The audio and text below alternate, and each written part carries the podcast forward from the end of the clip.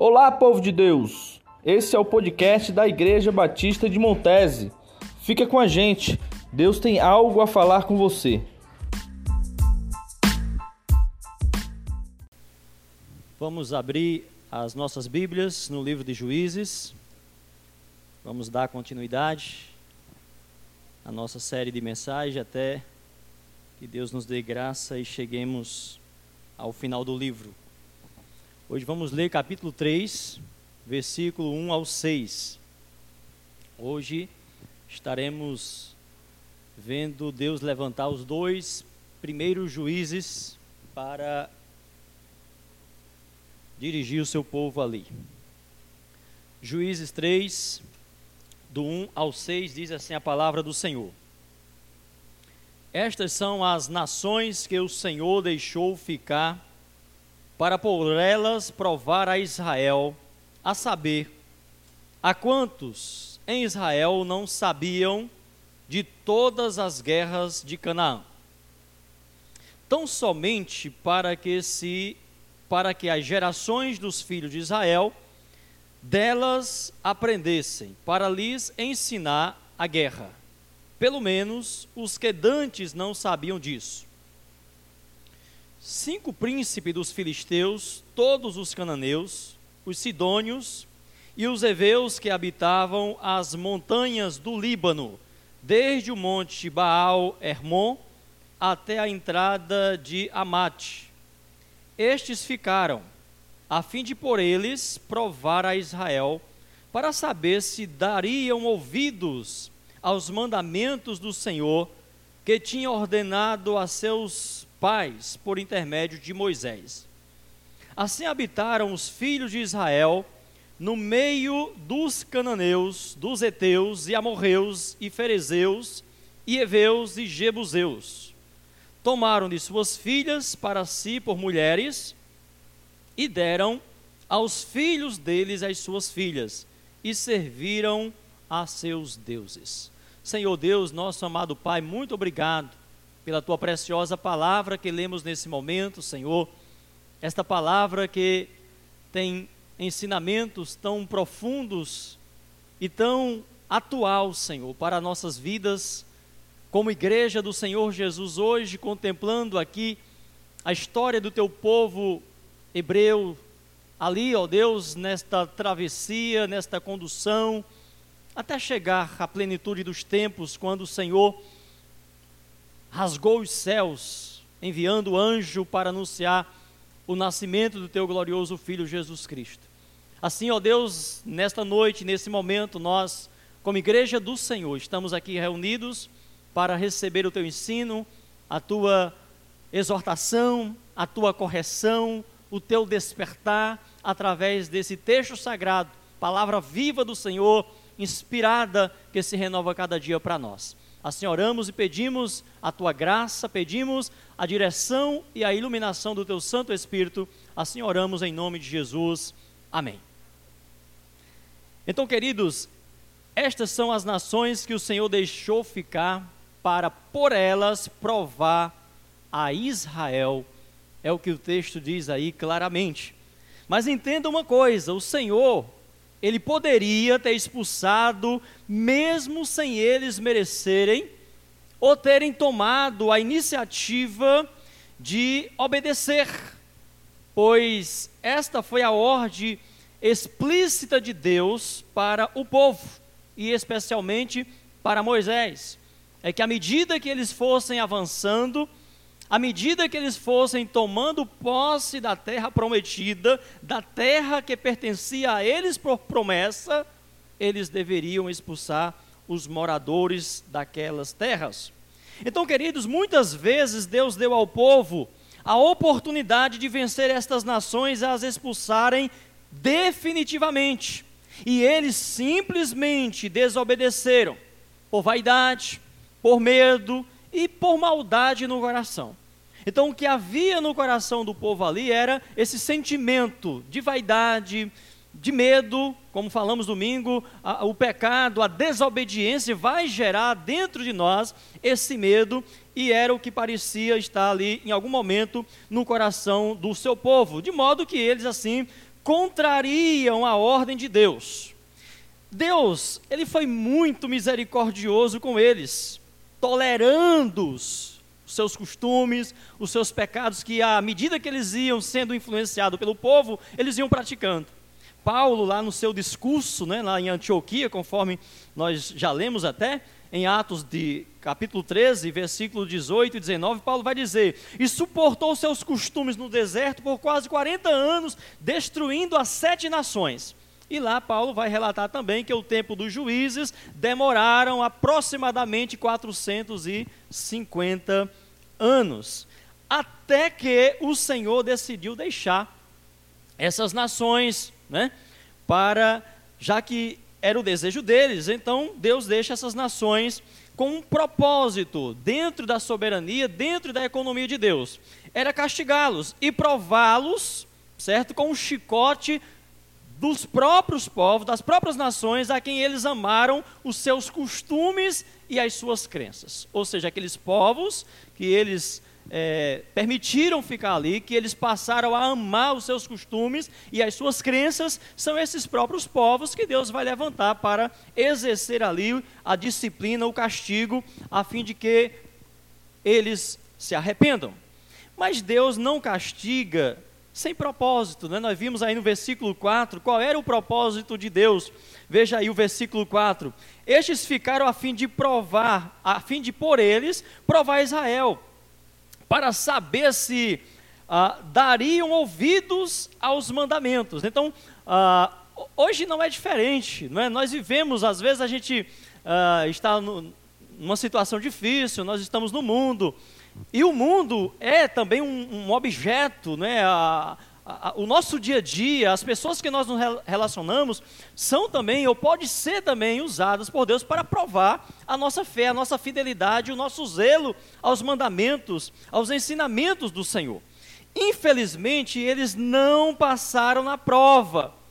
Né? Deus deixou ali as nações, eles não guardaram os mandamentos, dos quais Deus dizia claramente como eles deveriam realmente viver no meio daquelas nações, daqueles povos, ainda que a vontade de Deus era que eles não estivessem ali junto com o seu povo. De maneira que eles desobedeceram ao Senhor e cruelmente desonraram os seus mandamentos, tomando para si mulheres, ou seja, casando e dando também em casamento, como diz aí o versículo 6. O fato é, queridos, que tudo começa com os filhos de Israel fizeram o que era mal aos olhos do Senhor, esquecendo-se do Senhor, seu Deus, e observando aos balis e os postes ídolos, conforme está no versículo 7. E assim será todas as vezes que o texto bíblico relatar que eles estão em sofrimento e tormento, o que prova que eles mesmos são quem atrai para si, certo? Tal castigo. E quantas vezes, meus irmãos, aplicando aqui para nós, também não estamos em situação parecida, não é verdade? Às vezes nós estamos vivendo uma luta, uma perseguição, uma tribulação, e é resultado muitas vezes de nós mesmos termos atraído para nós tal situação. Ou seja, nós entramos numa zona de, de tentação, numa zona de pecado, nós nos envolvemos não é necessariamente uma situação que aconteceu ali como uma perseguição, como algo dessa natureza, mas muitas vezes é resultado da nossa desobediência, é resultado da nossa acomodação, é resultado das nossas decisões. Assim acontecia, ou assim estava acontecendo com o povo de Israel. Então, de modo que se somos vítima de alguma coisa, estas são as nossas próprias escolhas, né? Nós gostamos muito de nos vitimizar em determinada situação que nós estamos passando. E muitas vezes nós não estamos sendo vítima de ninguém. Nós estamos sendo vítima de nós mesmos, das nossas decisões, das nossas escolhas, que foi o caso aqui do povo de Israel. Certo? As nações estavam ali, mas elas não deviam estar ali. Eles deveriam ter expulsado. Deus deu condição, Deus deu autoridade e poder para eles fazerem isso. E aí, de tanto Deus insistir, insistir, então Deus que é soberano, que se antecipa os fatos, então Deus vai dizer, então eu deixei essas nações para poder provar, para ver se eles guardam os meus mandamentos. Já que eles querem conviver com eles, já que eles acham né, que pode realmente conviverem harmonioso, harmoniosamente com eles, então vamos ver se pelo menos eles vão se manter ali firme, sem pelo menos se contaminarem. Mas, infelizmente, não era o que acontecia. Eles acabavam se contaminando com aquelas nações que eles mesmos se deleitavam ali com elas. Então, não pense, queridos irmãos, que a opressão de Deus é uma vingança, uma maldade de Deus. De maneira nenhuma, nós conhecemos muito bem o nosso Deus, é, e ele não é um Deus que se deleita no sofrimento do seu povo. Deus não se deleita com o mal, né? diferente do, do diabo. O diabo ele gosta realmente de carnificina, ele gosta realmente de, de ver pessoas sofrendo, de ver pessoas sendo machucadas, humilhadas. Deus não ama isso. Se em algum momento Deus permitiu e Deus permite o sofrimento, a gente ser ferido, tem o seu propósito. Não é, é, é semelhante àquele pai que, que quer disciplinar o filho e que precisa daquela chicotada e o pai muitas vezes diz, olha, está doendo mais em mim do que nele. É mais ou menos desse jeito. Porque o pai que ama, ele disciplina por quê? Porque ele quer realmente colocar o filho no trilho, no caminho. Ele não quer que o filho seja uma desonra, que o filho seja uma vergonha, que o filho venha sofrer as consequências por falta de disciplina, por falta de correção. E aí, nós humanos, nós acabamos tomando parte dessa culpa, mas Deus não. Deus não não é responsável por nenhum desvio nosso. Deus não é responsável pelo seu pecado. Deus não é responsável pelo meu pecado. Tem gente que às vezes até diz assim: olha, aconteceu isso. Para... Não. Deus não jogou você sobre um pecado para poder lhe favorecer depois. Tem pessoas que até condicionam isso. Deus ele transforma aquela situação de caos. De repente alguém cai no pecado, numa situação pecaminosa terrível, e aí pessoas sem discernimento acham que Deus permitiu aquela queda, aquela situação para poder assim, ah, ela enxergar que aquele que o caminho era por ali. Pelo amor de Deus, né? então Deus é cúmplice do seu pecado? Não. Deus, pela sua graça e misericórdia, ele muda o nosso cativeiro.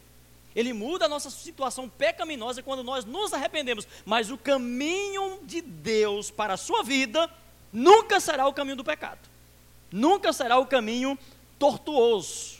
Agora, como nós estamos tratando, né, dentro daquela temática, Deus pecadores nas mãos de um Deus irado, mas também misericordioso, então o que acontece?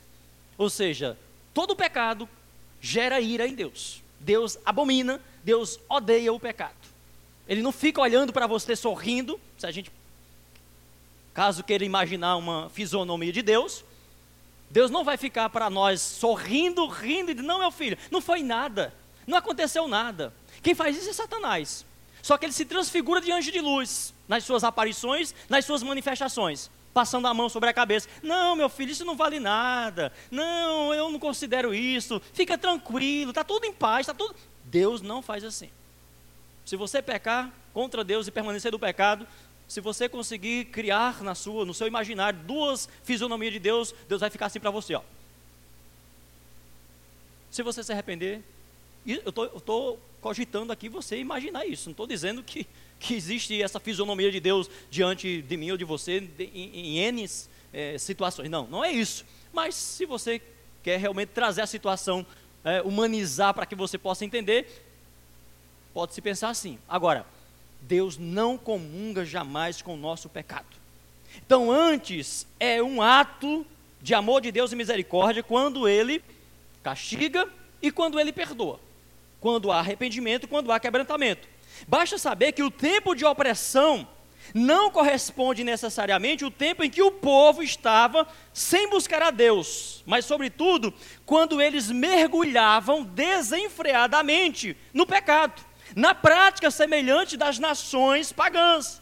E é aí que vem a ira de Deus. Ou seja, o tempo de afastamento não era todo o tempo o tempo da ira de Deus, não. O povo estava lá vivendo indiferente e Deus, na misericórdia, na paciência. Agora, quando esse povo, meus irmãos, eles mergulhavam realmente no pecado, então aí começam realmente a vir a manifestação da ira de Deus. Mas esse povo busca ao Senhor. E Deus deseja que esse povo busque, que esse Deus o invoque. Não por uma necessidade de Deus. Deus não tem necessidade de que alguém o busque para poder preenchê-lo, para poder completá-lo. Não é isso. Quando Deus realmente ensina sobre essa necessidade de nós adorarmos, de nós buscarmos, é Deus manifestando a sua graça e misericórdia. E não criando servos ou semideuses que se engrandece achando que pode agradar a Deus, que pode exaltar a Deus e Deus vai ficar muito feliz. Ah, eu tenho que fazer isso. Não é necessariamente assim. Não é necessariamente assim. Por isso que muitos caem. Porque chega um momento que acha que Deus agora depende dele. Que Deus precisa dele de tal maneira que ele pode continuar agora fazendo algumas coisinhas aí, que uh, Deus já está gostando tanto de mim, eu já fiz tantas coisas que agradam a Deus, que agora não há nenhum problema de eu fazer algumas coisinhas que desagradam. Afinal, já conquistei ele. Tem pessoas que, claro, no seu, no seu íntimo é capaz de pensar algo dessa natureza. Então vamos pensar, queridos, que nesse intervalo entre a morte de Josué e dos anciãos, tenham passado ali 16 anos. Oito anos eles estavam indiferentes, uma adoração fria ao Senhor, sem zelo, sem entusiasmo, sem compromisso. De repente eles mergulham ali na idolatria, na prostituição, casam-se e se dão em casamento com eles. Aí se acende a ira do Senhor e aí, nesse tempo de ira, que resultará na opressão, que vai resultar na opressão de oito anos. Então, o tempo o intervalo entre a morte de Josué e dos anciãos, o texto vai dizer que eles foram oprimidos por oito anos. Isso não significa, isso, isso não significa que só foram oito anos esse intervalo, mas que o período realmente que Deus permitiu em que Deus levantou aquelas nações para realmente encurralá-los, por conta de quê? Por conta deles terem se entregado ao pecado. Porque começa assim, queridos. Deus é muito misericordioso. Daí porque alguns se enganam e pensam que Deus está concordando. Muitas pessoas estão pecando aqui, pecando ali, prosperando. Ah, estou sendo abençoado, então Deus está concordando comigo. Então Deus está me abençoando, então é porque está tudo bem. Mas só que no íntimo ela sabe que não está tudo bem, ela sabe que está pecando contra Deus. Mas ela começa a criar essa situação. E aí, eu penso que o povo de Israel estava ali. Ah, tá tudo bem. Como eu falei lá na, acho que foi na segunda mensagem. Olha, Benjamim, o, o, o Zebulon não expulsou os cananeus. E aí o, o Judá também não expulsou e tá tudo bem. Olha, não, não tem diferença, né? Então, eu acho que essa ordem que Moisés deu, que Josué deu, eu acho que foi mais lá para uns tempos mais passados. Eu acho que a gente pode viver amigavelmente aqui sem nenhum problema. E eles viviam realmente muito tempo. Mas aí não tem jeito, queridos. Quando nós andamos realmente de mãos dadas, lado a lado ali, com o pecado, com o vírus, nós vamos ser contaminados. Não tem jeito. Eu vou ser contaminado. Se eu estou ali convivendo, se eu estou junto com uma pessoa que está infectada, que vive realmente ali no pecado, não tem como a gente continuar por muito tempo. Então era o que acontecia com o povo de Israel. Então por oito anos, certo? Eles vão realmente ficar ali sobre pressão. Então, no final da opressão, o que acontece? Isso é em, em, em todas as eras da história do povo de Israel. Certo? Quando você imagina lá os 400 anos que eles passaram lá no Egito. Claro, não foram 400 anos de opressão. Não foram. Eles passaram um bom tempo lá gozando do Egito, do prestígio de José, do prestígio de Jacó, né? Daí a pouco levantam um faraó que não faz menção aos feitos de José, começa a realmente cogitar uma possibilidade ali de uma guerra entre os egípcios e as outras nações ali né, de Canaã, e aí começa a opressão. E eles começam a sofrer, já estão acostumados. Lembra aquela historiazinha do sapo escaldado? Né? Tem uma historiazinha mais ou menos assim, não é? Você pegar um sapo e jogar ele dentro de uma panela fervendo, o que acontece? Ele vai pular. Agora, se você colocar o sapo dentro de uma panela com água fria e colocar fogo embaixo, vai fervendo, fervendo, fervendo, ele morre lá e ele não pula da, da panela. Mas se você lançá-lo ele de uma vez na panela já fervendo, ele vai pular. Assim acontece. É, mais ou menos assim. Vão convivendo, convivendo ali, vão né, se acostumando e tal, tal. Aí no final eles clamam. E aí é onde entra, meus irmãos, a misericórdia a compaixão de Deus. Nesse período que eles estão sendo oprimidos, castigados, É a manifestação da ira de Deus? É. Deus está irado com aquela teimosia, com aquela idolatria, com aquela prostituição, adorando falsos deuses. Mas essa ira de Deus, ela é repleta de graça e misericórdia. Por quê? Porque a partir do momento dessa opressão permitida por Deus, que alguém dentre o grupo, eu não digo todos, vão se levantar e vão clamar ao Senhor. E aí, queridos, quando eles clamam a Deus, então Deus, ele vai levantar um libertador. Deus levanta um guerreiro e nesse primeiro momento aí Deus levanta um guerreiro chamado Otiniel. É o primeiro juiz da história de Israel, cujo nome significa leão de Deus ou poder de Deus. Este foi o primeiro juiz, e se comparado com os outros que aqui nós vamos tratar, nos provou ser um homem de caráter ilibado. É um juiz levantado por Deus. O clamor surgiu, meus queridos, depois de uma opressão que já durava oito anos, nas mãos dos mesopotâmios, cujo rei era Cusã Rizataim, que significa o nome desse maravilhoso rei. Perversidade redobrada, exaltação própria, orgulho. Você vai perceber que cada um, um desses reis tinha um significado que se contrapunha ao juiz, se contrastava ali com o juiz que Deus levantava para poder enfrentar aquela situação. E dentro desse enredo, tudo se provava que o poder, a força e a autoridade para vencer era tão somente do Senhor. Mas agora o povo vai ter esse libertador, um regente, e por meio deste, deste, eles vão viver em paz e em segurança por 40 anos, até que oito anos de opressão.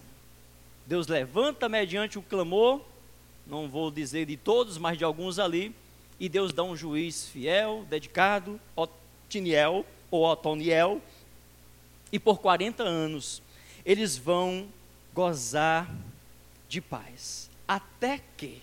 Então, este até que, meus irmãos, é muito repetitivo na história do povo de Israel. Veja aí o versículo 11, não é? Então a terra teve sossego por 40 anos, até que faleceu Otiniel, filho de Kenaz. Logo após a sua morte, parece que tudo que ele ensinou e viveu junto ao seu povo é simplesmente, meus irmãos, apagado da memória.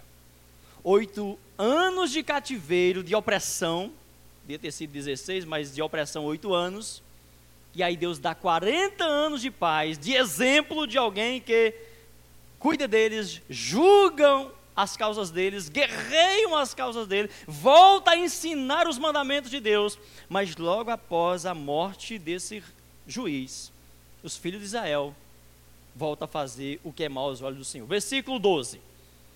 Tornar os filhos de Israel a fazer o que era mal aos olhos do Senhor. Então o Senhor fortaleceu a Eglon, rei dos Moabitas, contra Israel, porque tinha feito o que era mal aos olhos do Senhor. Parece até, meus irmãos, que o povo cansava de viver em paz. Você já ouviu alguém falar assim: olha, tudo estava numa paz, de repente. É incrível isso. As pessoas estão vivendo, casal, família, numa paz maravilhosa. De repente, um se levanta, enjoado com uma coisa, é, reclamando disso, e começa a criar aquela situação, aquele clima desnecessário. Às vezes é dentro da igreja, às vezes é em, qualquer ambiente assim, está tudo em paz, de repente. Ou seja, tudo que foi ensinado, tudo que todo, todo, todo o amor que foi dado, ou seja, o povo esquece tudo. E como foi falado aqui pelo irmão Ricardo, tudo isso era a figura de Deus que estava sendo realmente colocada para trás. Porque, como nós já falamos, esses juízes imperfeitos que são como homens, eles apontavam para o juiz perfeito que é Jesus. Assim como os reis de Israel vão apontar para o Rei Santo e Justo, que é Jesus. E quando o povo realmente se levantava, querendo imitar as outras nações, era de fato um desejo do coração de rejeitar o próprio Deus. Então tem muita gente que vive uma fé falsa, uma falsa religiosidade. Ela só dura até ou enquanto determinada pessoa viver. Eu já tive a experiência de contemplar isto no ministério. Ele viveu na igreja até que o seu pai estava lá, estava vivo. Ela viveu na igreja até que o seu avô estava lá. Eu vi pessoas assim. Lembro de uma jovem, estava lá com seu avô. Seu avô morreu no outro domingo, até hoje. Pessoas que estão simplesmente levadas, pessoas que não abrem seu, seus ouvidos, seu coração. Eu penso que até na hora da mensagem está ali, talvez fazendo alguma gracinha internamente, ah, alguma situação, a mensagem não entra são inconversos, são duros, perversos de coração. Assim muitas vezes se comportava aquele povo que Deus amava. Queridos irmãos, o capítulo 2, como nós já falamos, que nos parece ser um resumo do livro como um todo, vai nos dizer lá no versículo 17, veja aí.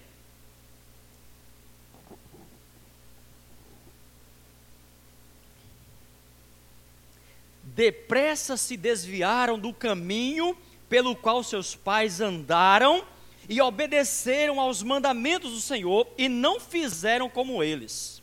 É impressionante como somos rápidos a nos desviar do caminho. Como somos fáceis e rápidos de desviarmos do caminho. É impressionante como somos fáceis de sermos influenciados para o mal, para aquilo que é contrário ao caminho do Senhor. Sabe por quê, meus irmãos?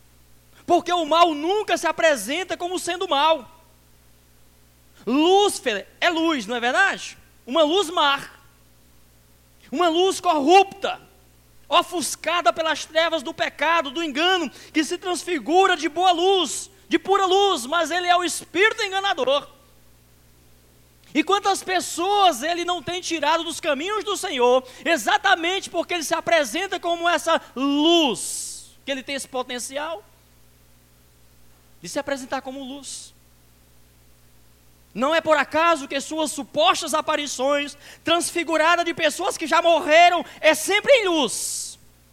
É sempre aquela figura em branco, né? Garantindo segurança e paz, desde que faça tudo o que ele exigir ou que ele não exige absolutamente nada. Porque o objetivo dele é transmitir para o homem uma mensagem de paz uma mensagem de segurança que não existe. Lembre-se de uma coisa: não existe segurança, não existe paz. E quando o povo estiver realmente mais é, seguros disso, a Bíblia diz que virá sobre eles repetindo a destruição. Quando o povo andar dizendo, olha, paz, paz e segurança. Então a Bíblia vai dizer que virá sobre estes repentina destruição. Porque de fato nós sabemos que só há uma paz verdadeira e a paz de Cristo. E Cristo disse: Eu deixo-vos a paz, a minha paz vos dou, não vos la dou como o mundo dá. Então há uma paz enganosa, há uma luz mentirosa que tenta agradar as pessoas, que tenta fazer com que as pessoas elas não se sintam culpadas dos seus pecados. Na verdade, isso é até já uma teologia aí, a teologia da não culpa. Ou seja, não se sinta culpado, meu irmão, porque você pecou, que não se sinta o quê? Se você não se sente culpado dos seus pecados, você não vai se arrepender. Você não deve sentir-se culpado do pecado que verdadeiramente você e eu confessamos, porque a palavra de Deus diz que se nós confessarmos os nossos pecados, Ele é fiel e justo para perdoar os nossos pecados e nos purificar de toda injustiça. E diz a palavra de Deus em Provérbios 28, versículo 13, que se confessarmos os nossos pecados e deixarmos e abandonarmos, nós encontraremos misericórdia e prosperaremos, mas se continuarmos com o pecado, não haverá misericórdia. Haverá realmente um Deus irado. Porque de fato, quando o grande pregador disse que são pecadores nas mãos de um Deus irado, ele se referia exatamente a esses pecadores teimosos, talvez muitos deles se arrogando de cristãos, mas vivendo na prática do pecado. E são esses os que mais causam ira ao Senhor. Então, queridos, tenha cuidado. Provérbios 14, 2 diz o quê? Há um caminho que aos olhos do homem parece ser direito, mas o fim dele é caminho de morte. Satanás apresenta uma luz, uma paz, uma segurança, que a vista humana, não olhando pelas lentes do espírito, parece ser um caminho bom. Parece ser um ensinamento maravilhoso, afinal de contas, não me traz culpa nenhuma, não me questiona, não me inquire. E aí, abrindo parênteses aqui, um livro que eu estou lendo sobre supostos, supostas experiências de morte clínica, né? Existe a morte clínica que é ressuscitada depois, né? Mediante lá o...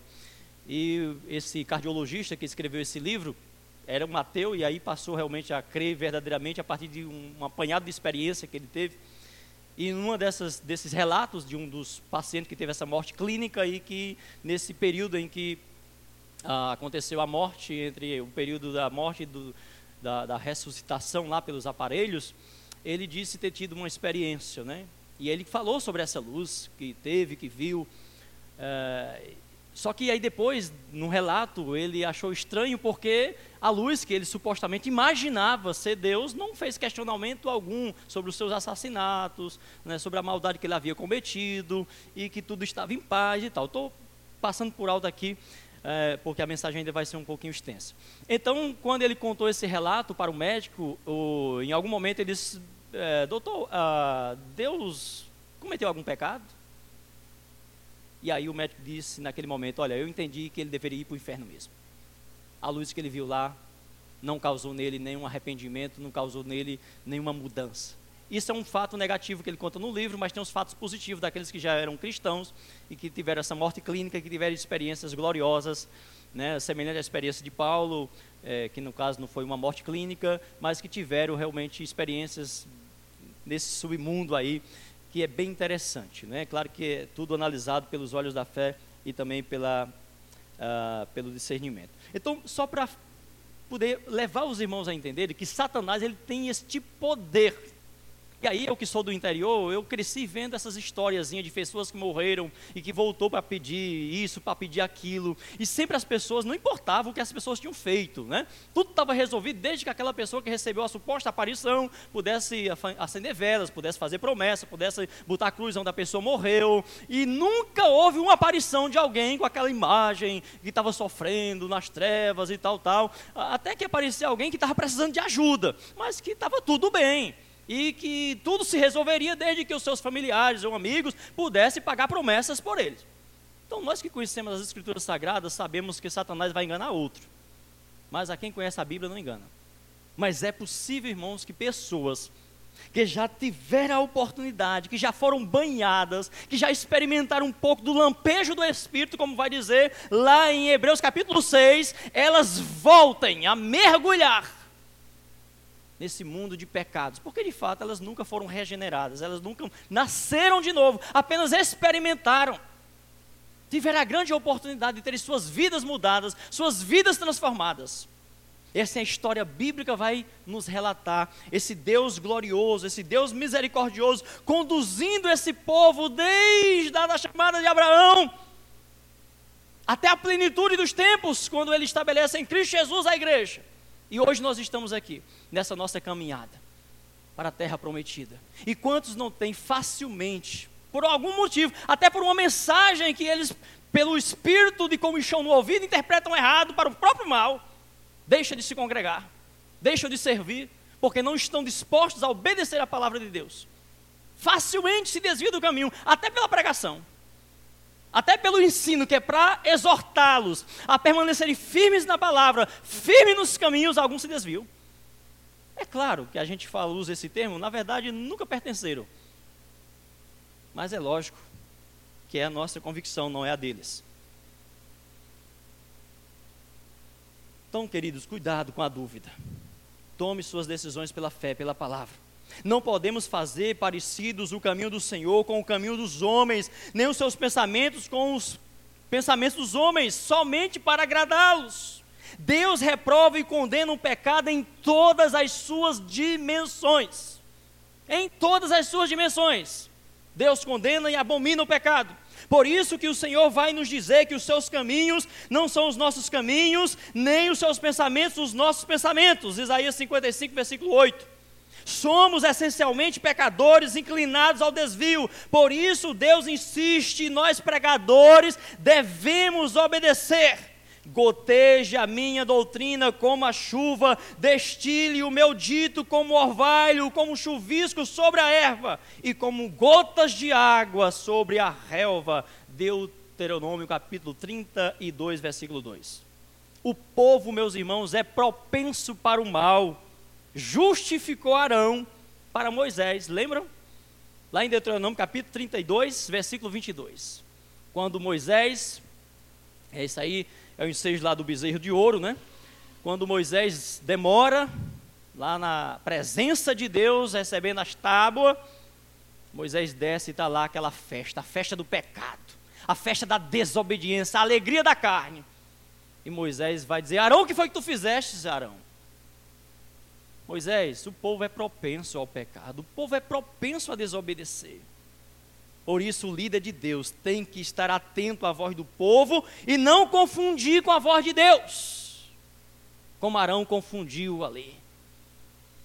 Obedecendo o povo e fizeram ali um bezerro de ouro, para que eles pudessem se prostrar e declarar diante daquele ídolo que ele era o Deus que tinha tirado o povo do Egito. Por isso, nosso cuidado aqui como igreja em não arredar da palavra, da doutrina, nada de modismo, de inovação humana, sem princípio comprovadamente bíblico. Nós não negamos, queridos, o fato de que o homem é mau desde a sua infância, disse Deus em Gênesis capítulo 6, versículo 5. E como já falamos em outras mensagens, nada muda o homem senão somente a graça de Deus em sua vida. O homem pode até ser melhorado, ele pode até ser reformado para viver melhor em sociedade, como os movimentos humanistas têm se esmerados na luta junto com outros órgãos educacionais, cívico e tudo mais, mas nada muda a natureza pecaminosa do homem. Por isso que Jesus disse para Nicodemos, mesmo com toda a educação que ele tinha, todo o respeito que ele tratou Jesus, mesmo com toda a religiosidade que ele tinha, Jesus diz: Olha, Nicodemos, se você não nascer de novo, você não pode ver o reino dos céus. Se Nicodemos precisou de uma palavra dessa, imagina os pecadores que temos hoje, que não chega nem aos pés de Nicodemos em termos de religiosidade, não é? Os versículos seguintes desse texto de Deuteronômio 32 nos chamam muita atenção, queridos, nas palavras de Moisés. Vendo Moisés que o povo estava desenfreado e que Arão havia deixado a solta para vergonha entre os seus inimigos, pôs-se em pé diante do arraial e diz: Quem é do Senhor, vem a mim o povo estava desenfreado, o povo estava solta. Meus irmãos, quando não há liderança, meus irmãos, quando o povo desvia os olhos de Deus apenas para a alegria, apenas para o festejo, esse povo realmente ele vai sair em desfreio, ele vai, eles vão ficar realmente à solta. Então nós sabemos muito bem o que vai acontecer ali diante desse ato de desobediência. Deus ordena a Moisés que diga: olha, quem é de Deus, vem à parte. E cada um agora, olha o que vai dizer aí. Olha o que a palavra de Deus vai dizer. Hoje foste separados para o Senhor, pois cada um foi contra o seu filho e contra o seu irmão, e hoje ele vos abençoou. E naquele dia, dentre a congregação, dentre a congregação, não foi uma guerra, não foi, não foi alguém puxar da espada para lutar contra os inimigos de Deus, foi dentre a congregação, caíram três mil almas. O pai passando a espada no filho, o filho passando no pai, aqueles que de fato ficaram contra o Senhor. Pastor, muito duro, não é? Será que Deus é irado a si mesmo? Ah, não, Jesus é diferente de Deus, não é? Tem alguém que pensa assim, né? Um Deus do Antigo Testamento e um Deus do Novo Testamento. Foi que Jesus ensinou, irmão, sobre isso. Se alguém quiser vir após mim, negue a si mesmo. Se alguém amar seu pai ou sua mãe, seu irmão, seja o que for mais do que a mim, não é digno de mim. Simples assim. Será que é diferente Jesus, de Deus? Não sei de onde tiraram isso, né? mas há alguém que pensa assim. Jesus disse, irmãos. Jesus falou tão claramente a respeito do inferno. Tão claramente.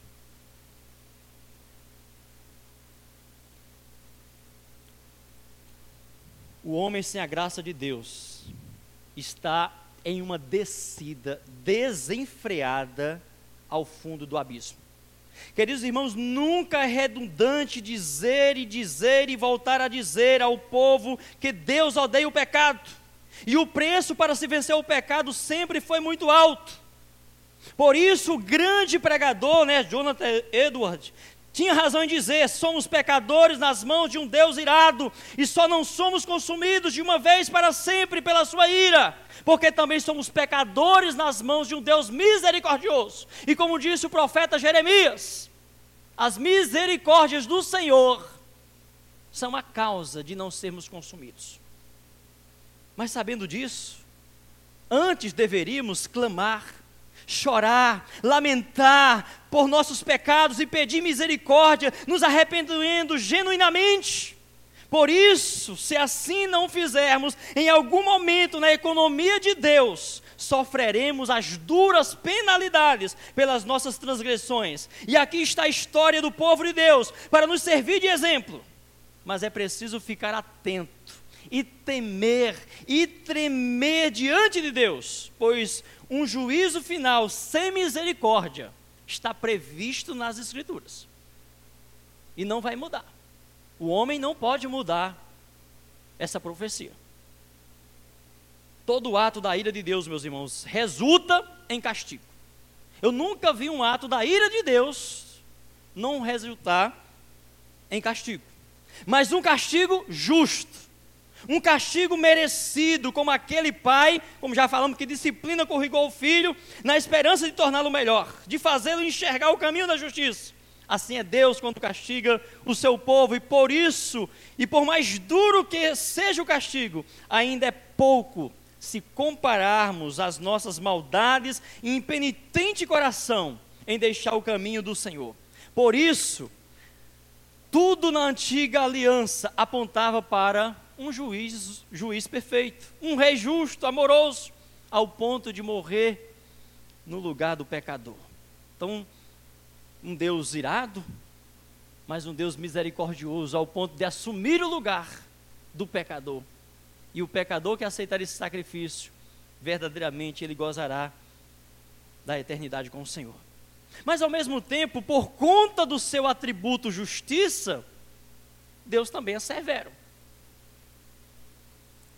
Tão severo é que a severidade de Deus com o povo judeu resultou na graça e misericórdia de Deus para os gentios.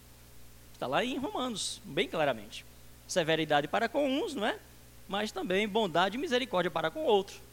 E aí Paulo vai dizer: de igual modo, não abuse dessa bondade também. Porque se ele foi severo para com os originais, para com o tronco, Não admire em algum momento ele também ser com vocês que são enxertados. Porque é fato, irmãos, a Bíblia vai dizer que Deus julgará as nações com vara de ferro. E olhe que esse julgar as nações com vara de ferro está apontando para quem? Para o Jesus gracioso. Está muito claro na Bíblia. Salmo 2, versículo 9, Apocalipse 2, 27. No final, ele vai julgar as nações com vara de ferro. Isso aponta para um juízo impiedoso. Não haverá misericórdia. E aí, voltando, meus irmãos, para o nosso texto. 40 anos de paz, de vitória e segurança não foi suficiente para o povo aprender e devotar louvor e gratidão a Deus. Basta morrer o seu líder para eles voltarem o que era antes e hoje a gente pensa que é diferente. Hoje talvez não seja necessariamente preciso morrer o líder. O povo já, se sente no direito, no poder, na sabedoria, na independência de viver sem um líder. Muitos não estão nem aí para o que Deus diz a este respeitoso princípio de autoridade. Mas o livro inteiro de Juízes vai nos dizer que quando o povo esquecia do Senhor, Deus levanta o povo da sua paixão, o povo do qual eles estavam imitando e copiando o seu estilo de vida, a ser o seu próprio aguilhão. Então começa aí o versículo 12, para a gente ver o último desses dois juízes. Então o Senhor fortaleceu a Eglon, rei dos Amonitas, isso depois de 40 anos de paz sobre a regência lá de Otiniel. Rei dos Amonitas contra Israel, porque tinha feito o que era mal aos olhos do Senhor. O rei Eglon, Eglon significa círculo ou profissão mundana. Este é o segundo ciclo dessa série do povo de Deus. Veja a expressão: então o Senhor fortaleceu a Eglon, rei dos Moabitas. O que eram, meus irmãos, esses reis diante de Deus? Que poder esses reis, Moabitas, Amonitas, Amalequitas, dos filisteus, que poder eles tinham para vencer Deus? Para vencer o povo de Deus. Então, para eles vencerem, o próprio Deus tinha que dar poder. O próprio Deus tinha que fortalecer, porque eles eram meros humanos, enfraquecidos e derrotados pelo pecado, pela maldade, mas Deus os fortalece para ferir o seu próprio povo. Povo rebelde. E aí, nós temos lá em Jeremias, capítulo 2, versículo 21. Deus fala do seu povo com muito pesar, dizendo: eu mesmo te plantei como vide excelente, uma semente inteiramente fiel. E Deus é fiel. Como, pois, te tornastes para mim uma planta degenerada, como vide estranha, como vide brava? Eu te plantei, eu te fiz uma planta boa. Tem às vezes aquele pai que diz: como é que pode? Tanto que eu fiz, que eu ensinei, de repente age dessa maneira. Muito bom quando nós temos essa consciência. Que fizemos a nossa parte, que ensinamos, que e continuamos, né? Deus pode dizer isso. Eu, eu, eu te fiz uma planta boa. Eu te fiz bom, eu te fiz para ser bom, para ser justo, para ser fiel. Como que você se tornou contra mim? Não me admiro, meus irmãos, nem acho estranho que Deus levante uma guerra contra a igreja. Uma perseguição contra a nossa acomodação nosso conforto, nossa soberba. Muitas vezes nós estamos também nos assemelhando ao povo de Deus, Israel, Hebreus.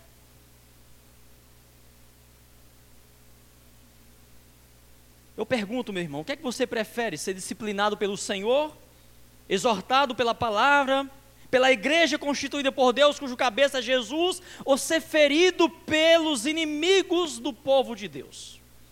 E quantos crentes não estão sendo pisados, humilhados, comendo das bolotas dos porcos no mundo, porque deixaram de comer do alimento sagrado, da palavra santa.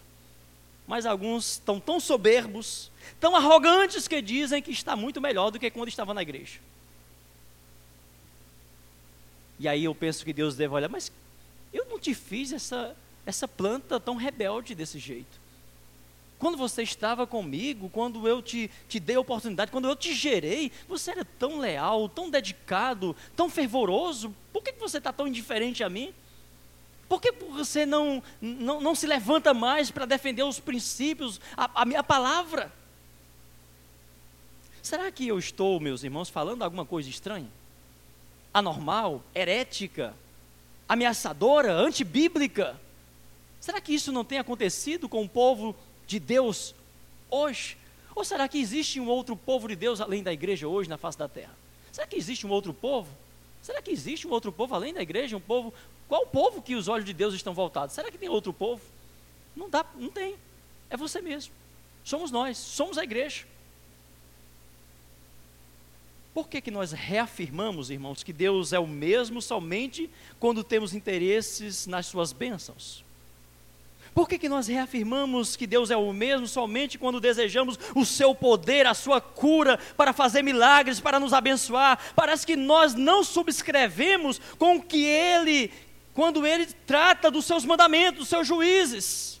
Ou então nos sentimos talvez muito mais santos, muito mais muito melhores do que os nossos irmãos, né, nossos antepassados, que eram castigados por Deus quando eles eram infiéis. Quando eles eram fiéis, eles não eram, eles tinham vitória. A igreja é diferente. É onde está o negócio. A igreja pode ser fiel, está fiel, e Deus pode permitir uma perseguição. E Deus pode permitir uma situação diferente do contexto do povo de Israel. Enquanto o povo estava ali sendo fiel a Deus, adorando somente a Deus, não tinha para ninguém. Era um outro contexto, era uma outra situação.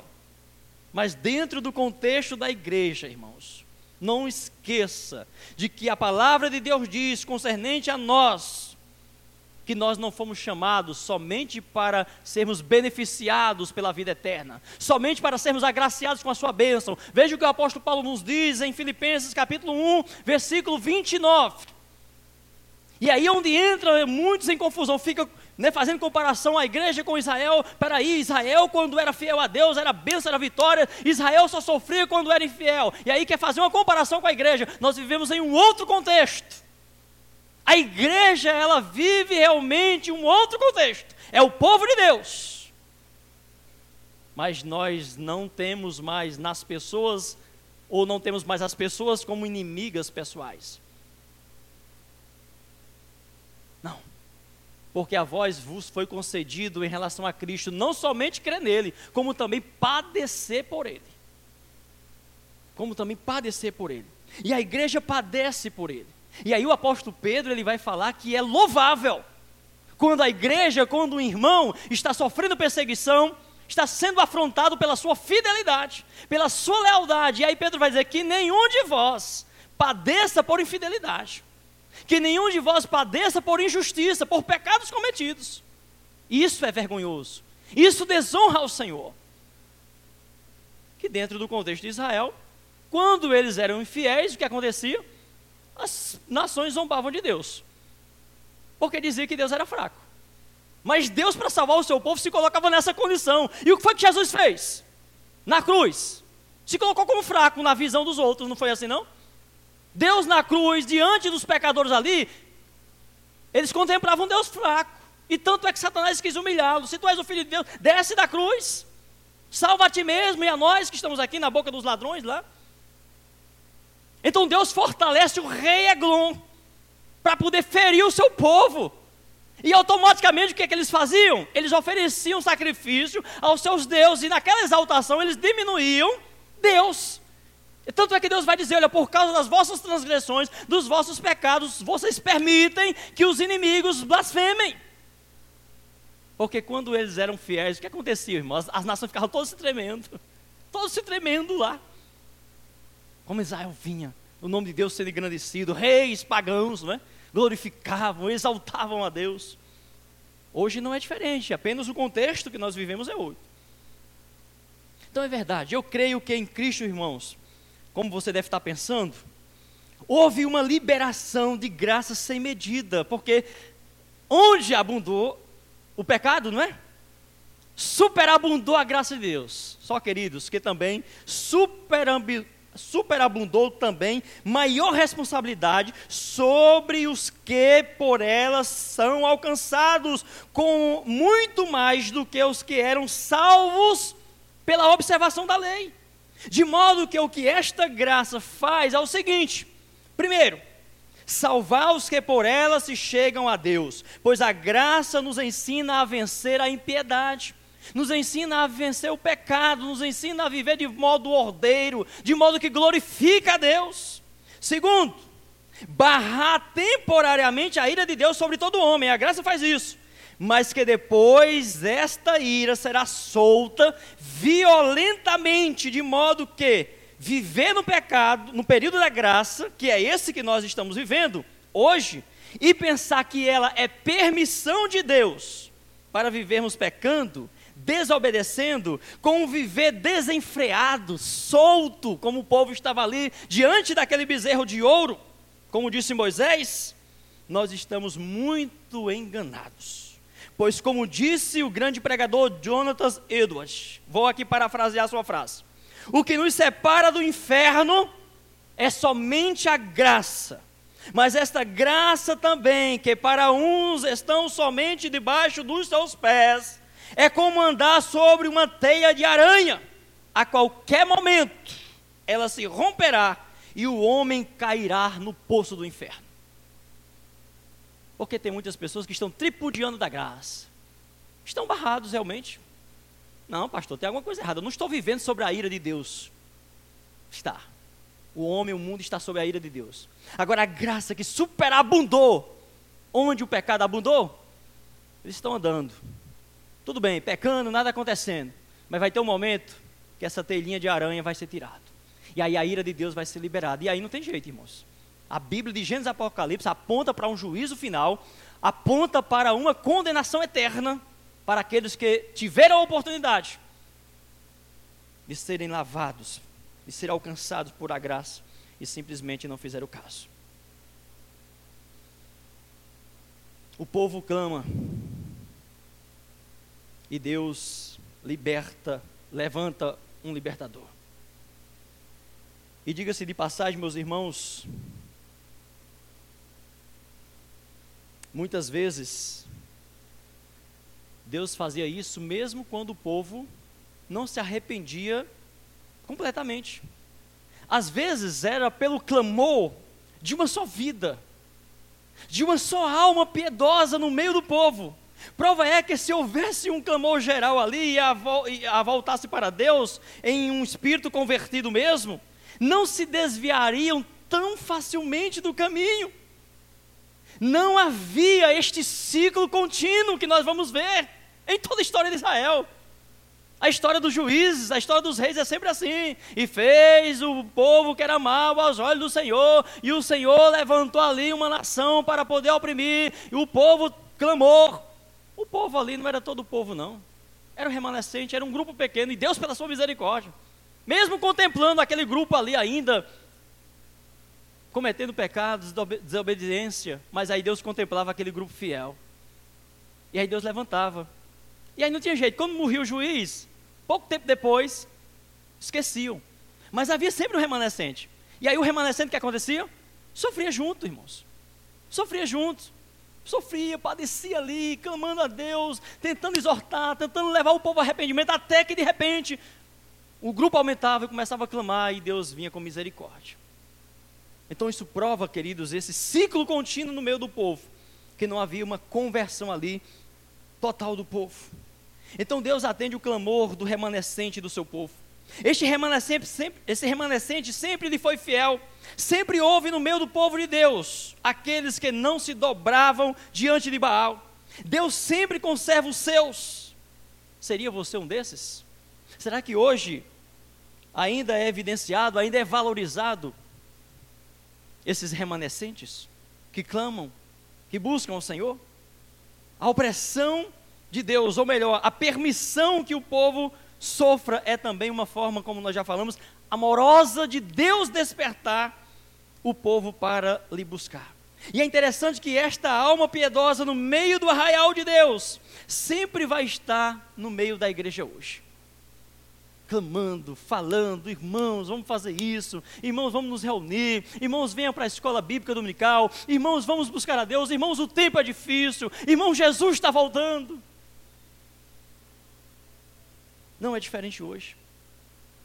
Porque ele tem uma promessa, irmãos, nesse sentido: buscar-me-eis e me achareis, quando me buscardes de todo o vosso coração.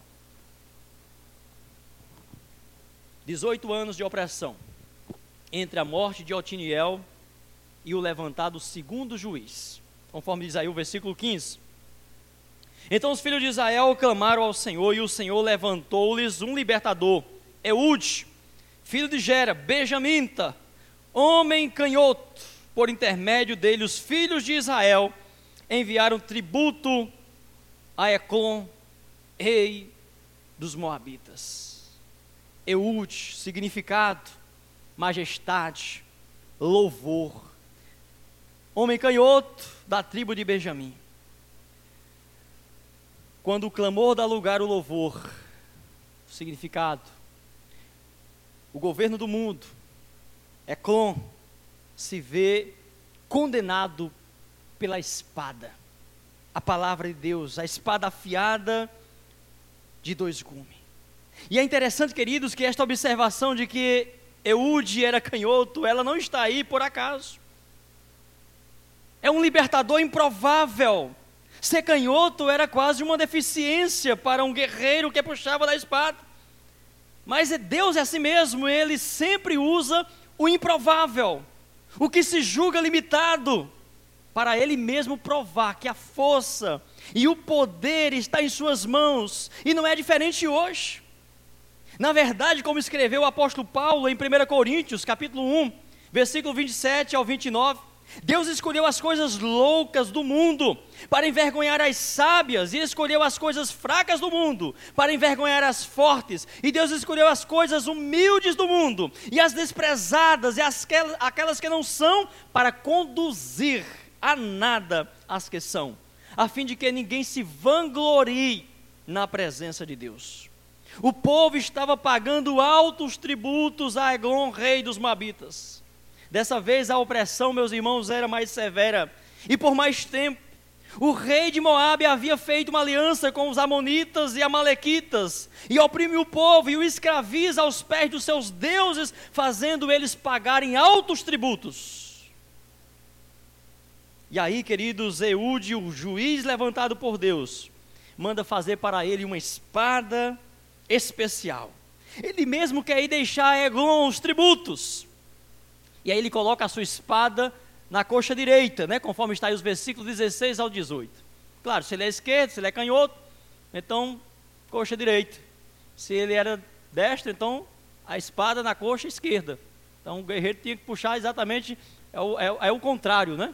Então, você é direito, você não vai botar a, a, a bainha aqui. Então, não seria a maneira certa, a maneira correta de puxar é assim. Então, por isso que o texto nos traz essa, é, essa colocação. Então, ele chega ali, queridos, diante do rei, e ele dispensa todos que vão com eles para entregar aquele tributo. Diz aí o versículo 19: Tem uma palavra secreta para ti, ó rei. O rei ficou muito interessado naquela palavra e fez também sinal para que ele se calasse: Olha, não, eu quero que você conte somente para mim. E aí eles foram não é, para uma sala especial onde o rei Eglon ali é, fazia os seus atendimentos, onde ele também descansava, onde ele se regalava. Então, nesse momento, o Eude diz: Olha, eu tenho uma palavra para ti. Quando ele diz que tem uma palavra de Deus para ele, ele fica de pé, claro, né? Se Deus tem uma palavra, eu vou ficar em pé, em reverência, algo bom, não é? E aí, Uh, esse, essa, essa, palavra é muito interessante, que o, outro dia alguém falou que teve um determinado congresso de uma igreja, né? E lá estava uma faixa, né? O tema lá, Deus tem uma palavra para ti. Aí acho que todo mundo, opa, uma palavra para mim, então com certeza vou ser muito abençoado, né? Então quando o, o Eude disse que Deus tinha uma palavra, o rei se animou. Só que qual era a palavra? Está aí, né? Tenho para ti uma palavra de Deus. E Eglon levantou-se da cadeira. E aí diz o texto sagrado, irmãos, versículo 21 e versículo 22, que Eude enfiou aquela espada, certo? Puxou a espada sobre a coxa, ele cravou no ventre. E diz que o texto que a espada, o punhal, ficou cravado ali, ele não puxou. O homem era muito gordo, e a conclusão que eles chegam, né, o Eude, ele fecha a porta, ele sai, deixa aquele homem lá, né, com tudo saindo para fora, fecha as portas, os guardas, soldados ali do rei que está do lado de fora, fica preocupado com o tempo, e eles se aproximam e começam a dizer, olha, é certo, olha, ele está aliviando o ventre. Então a conclusão que eles chegaram, que o cheiro não estava muito bom mas é porque, na verdade, né, tudo saiu, as fezes saíram ali, eu imagino, né, devido à punhalada lá, rasgou tudo, enfim, por isso que eles falaram que ele estava lá relaxando e tal, podia estar fazendo alguma necessidade, por isso que eles chegaram a essa conclusão. O fato é, queridos, que aquele rei naquele dia caiu na espada daquele juiz canhoto. E aí, Eude, ele sai dali, toca a trombeta na região montanhosa de Efraim, avisando o povo o ocorrido.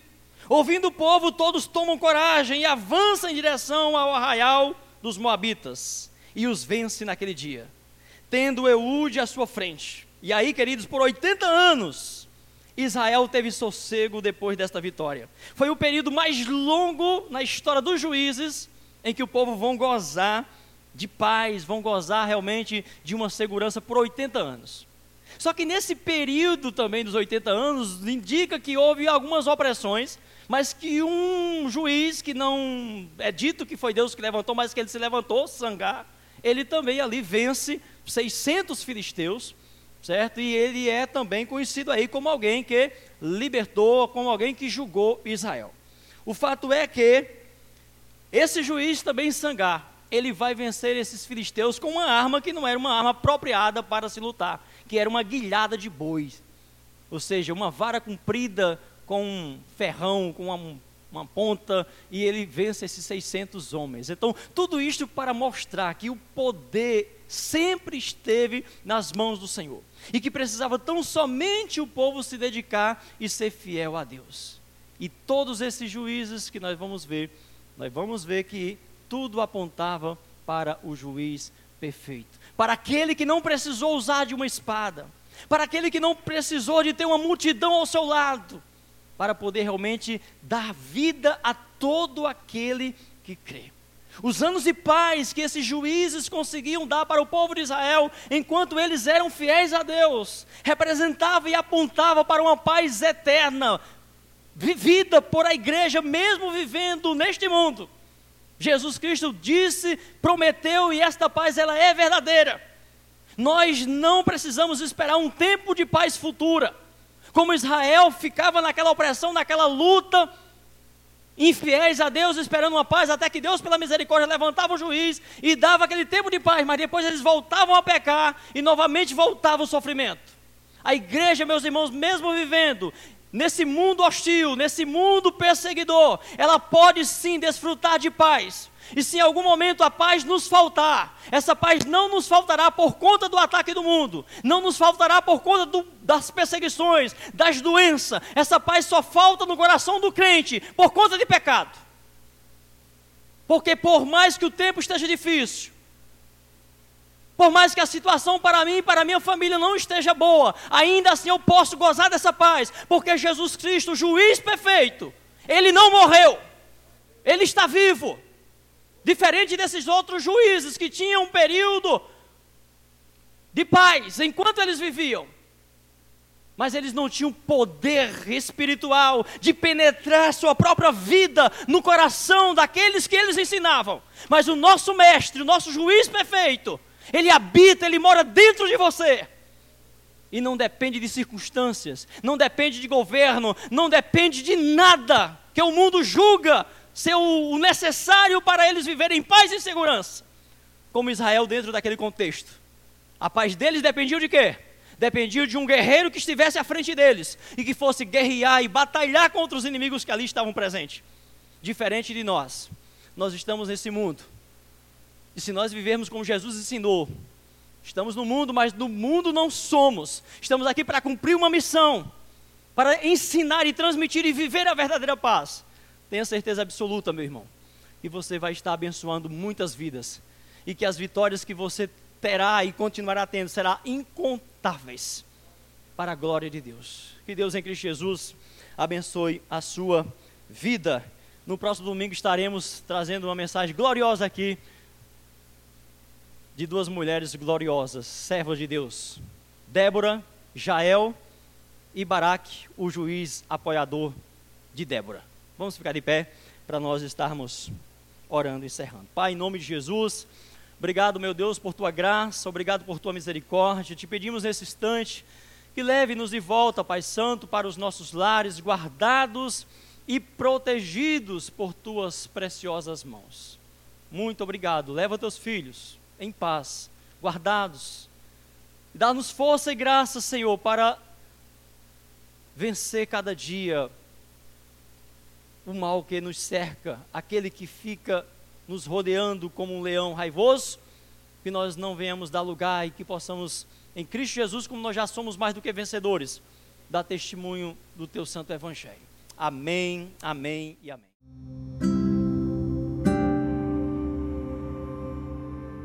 Que o amor de Deus Pai, Deus Todo-Poderoso, que a graça salvadora de nosso Senhor Jesus Cristo, a comunhão e as consolações do seu Santo Espírito seja com todo o povo de Deus, reunidos aqui em Montese e em toda a face da terra, desde agora e para todo sempre. Amém.